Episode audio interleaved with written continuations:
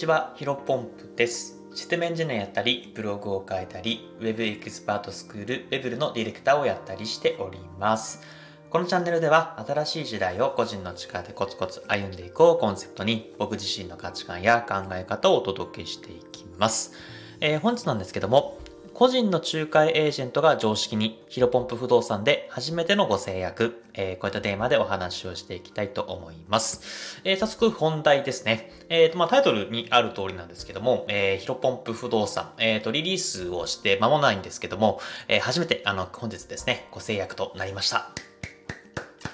いや、本当にね、良かったです。あの、ホームページが最近出来上がったんですけども、先週ぐらいかな、先週の水曜日ぐらいには出来上がっていて、えー、まあ、ツイッターで告知させてもらっているんですけども、まあ、そのね、ホームページが出来上がる前のですね、えー、お客様というか、あの、ご依頼ね、いただいていて、えっ、ー、と、本日、まあ、あの、契約と、あとは、あの、内見、お部屋の一応ね、採寸という形で、えー、内見をするような形で、ものすごくね、あの、気に入ってくださったってよかったなというふうに思っています。まあ、あとは僕自身ががね、えっ、ー、と、慣れていないというか、まあ、初めて個人でね、えー、やったので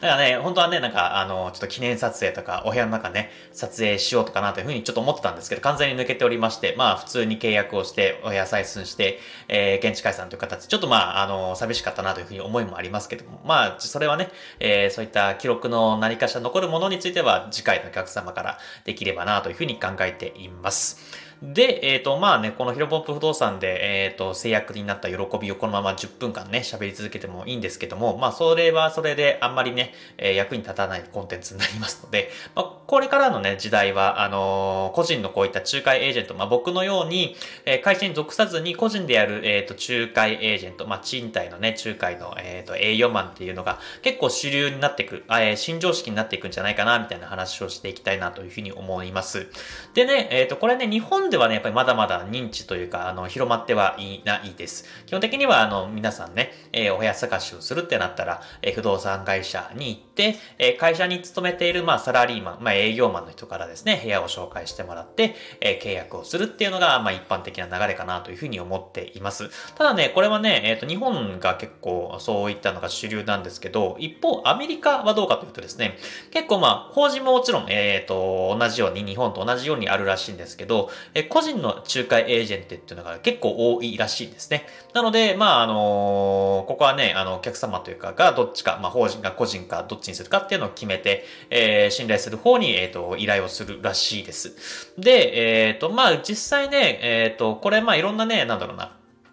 広まっていない理由がいくつかあるかなというふうに思ってはいるんですけども、うん、まあ、例えばね、やっぱり社会的な信用としては個人よりも、えっ、ー、と、法人の方がいいなというふうに思う人も多いだろうし、まあ、それがね、要因としてあるだろうし、まあ、あとはやっぱりね、えっ、ー、と、賃貸の仲介っていうのは会社に属していないと、えっ、ー、と、そういった、なんだろうな、不動産専門のあの情報のサイトが見れなかったりとか、まあ契約書の作成とかもね、結構やっぱ個人でやるっていうのは限界があるっていう、まあハードルのね、高さから、え、こういった個人の方が今現時点では日本ではね、主流というか広まっていないのかなというふうに思っていたんですけども、まあ、実際ね、僕自身がこういった個人、まあ会社に属さず、まあ会社のそのサラリーマンというかね、正社員として、えー、やらずにですね、個人として今回仲介させてもらったんですけども、全然ね、あの肌感覚として難しくないなというふうに思いました。あさっき言った、あの、やはりね、あの、個人か法人かだったら法人の方がそれは信用があるよねっていうところは、まあ僕の努力ではどうしても拭えないんですけども、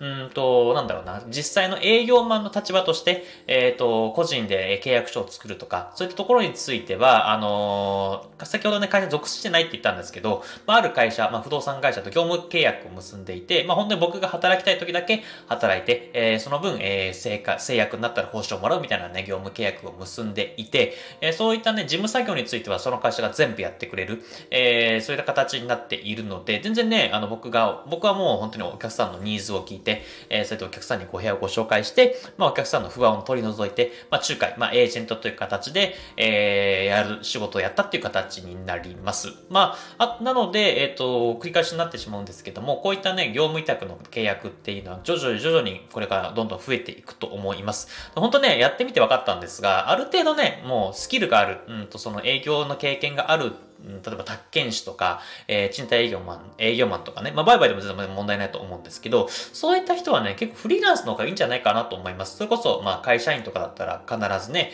えー、シフトかな、やっぱり、うん、あの、土日休みっていうのはなかなか難しいと思いますので、まあ、結構水曜日休み、週1休みとか結構不動産業界当たり前なんで、えっ、と、週6、えー、出社をして、まあ、朝9時に行かなきゃいけないし、えー、夜もね、えー、日付変わるぐらいまでやってる営業マンも結構多々いると思うんですけども、やっぱこういうふうにフリーランスになると、本当にお客様ありきで、えっ、ー、と、朝ちょっとね、夜遅く、あの、朝遅くまで起きて、まあ、午後からお客さんのご案内をしたり、まあ、逆にね、夜に合わせてちょっとね、えー、日中は、あの、家事とか、えっ、ー、と、まあ、別の作業をやって、夜にちょっとがっつりやるとか、みたいな感じでですね、まあ、ライフワークバランスっていうのをものすごく取りやすいのかなというふうに思っています。まあ、本当ある程度やっぱスキルがあるんだったらね、誰に相談もせず自分で解決できるっていう力があるんだったら、やってみた方がいいかなと思っています。で、まあ、あのー、まあ、ただね、やってみて、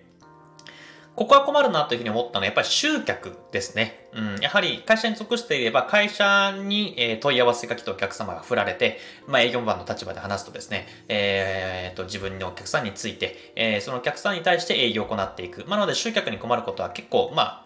あ、よっぽどね、ひどい会社じゃなければ問題ないかなというふうに思っていますが、あの、やはり個人でやると、うん、やっぱ集客、お客様がいない、まあ、スキルはあるんだけど、お客様がいないっていう状況に陥りやすいのかなというふうに思っているんですけど、まあ、ここはね、ウェブスキル身につければ全く問題ないなというふうに今回感じました。まあ、例えば、えー、今回ビロポンプ不動産っていうホームページを作っていますし、それをね、SEO ってブログの記事上げたりとか、あとはね、ブログで SEO 上がるまで結構時間かかるので、それこそリスティング広告とか、えー、SNS 広告とかっていうのを投げてですね、まあ、全然集客は問題ないなというふうに思っています。まあ、それこそその知識があるんだったら、うん、あのー、いくらでも集客というか反響は得れるんじゃないかなと思います。ただ僕はやりません。うん。